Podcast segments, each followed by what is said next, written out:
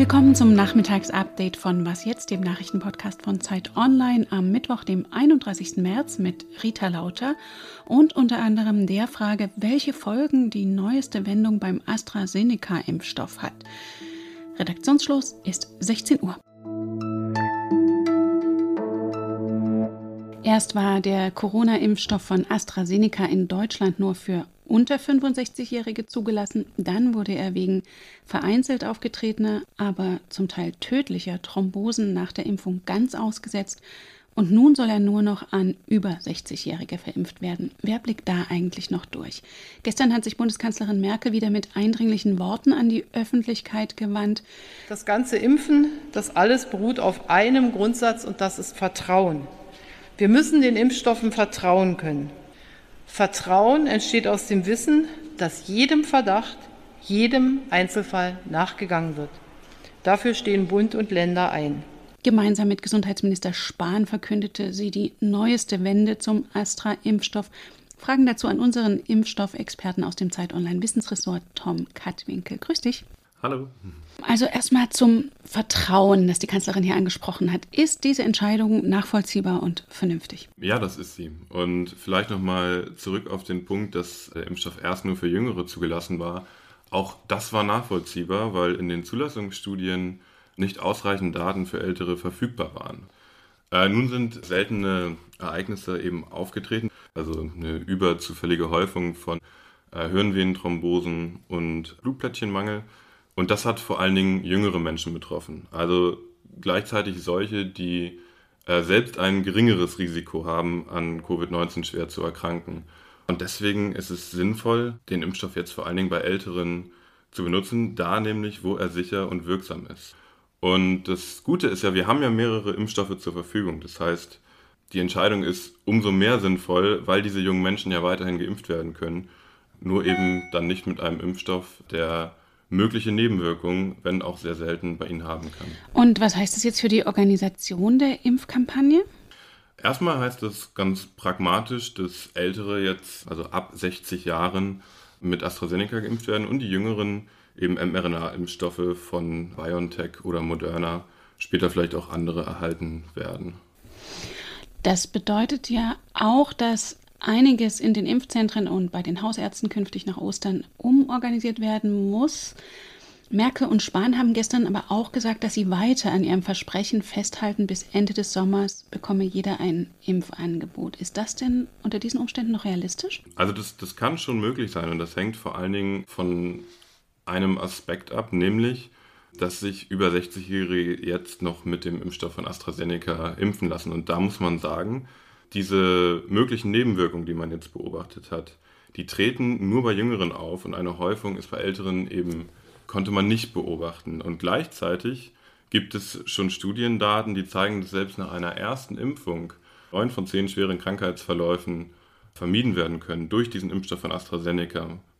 Das heißt, für Ältere ist es ein unglaublich wirksamer und gleichzeitig auch sicherer Impfstoff und das ist jetzt wichtig zu kommunizieren.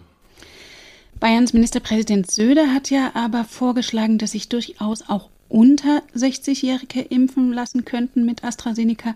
Wer will und wer sich traut, quasi, das soll auch die Möglichkeit haben. Das klingt ja fast nach Mutprobe. Was ist denn von dieser Art Empfehlung zu halten? Von dem Wortlaut erstmal nicht besonders viel, weil das ja suggeriert, dass es dabei um eine große Gefahr geht, die jetzt von dem Impfstoff ausgeht. Und ich glaube, dass man mit so einer Aussage eher zur Verunsicherung noch beiträgt, als dass man informiert und darum geht es jetzt ja.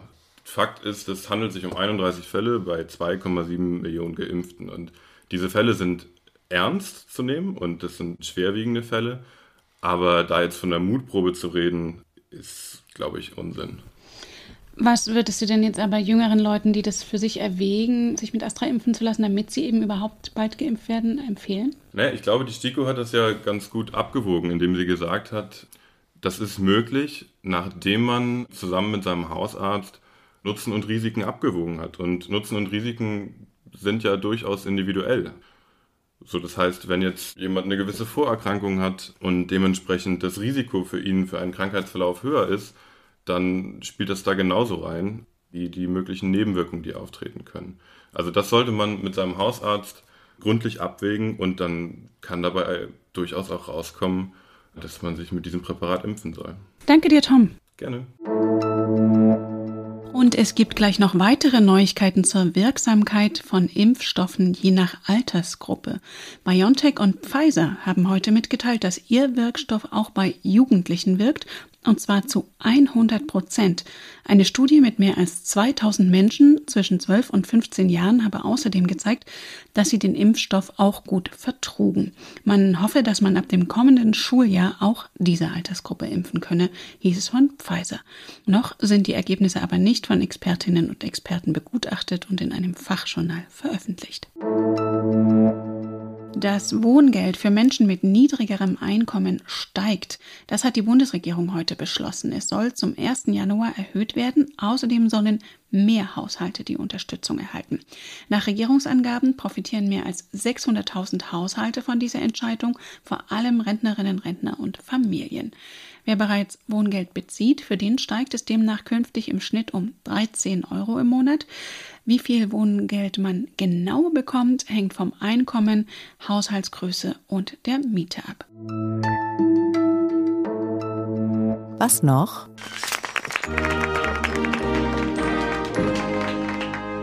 Know, we've inherited quite a budget crunch from President Trump. How bad is it, Secretary Van Houten? We're broke. Tja, wie hellsichtig Comicserien sein können, das haben die Macher der Simpsons schon oft demonstriert, etwa bei der Vorhersage der Präsidentschaft von Donald Trump schon im Jahr 2000. Jetzt ist es auch der Zeichentrickserie SpongeBob passiert, eine Folge mit dem Titel Quarantine Crab über ein Virus. Darin entdeckt ein Gesundheitsinspektor laut Medienbericht einen Fall von Muschelgrippe in dem Restaurant, in dem SpongeBob arbeitet und stellt dann alle Gäste unter Quarantäne. Der Sender Nickelodeon hält die Folge aber zurück, aus Rücksicht auf die echte globale Pandemie, heißt es vom Sender.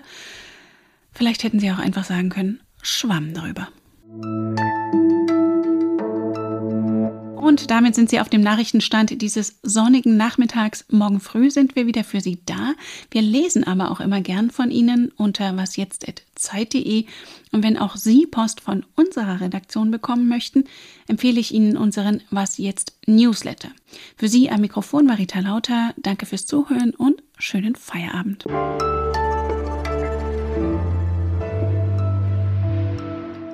Wenn ich dran bin, lasse ich mich impfen, auch mit AstraZeneca.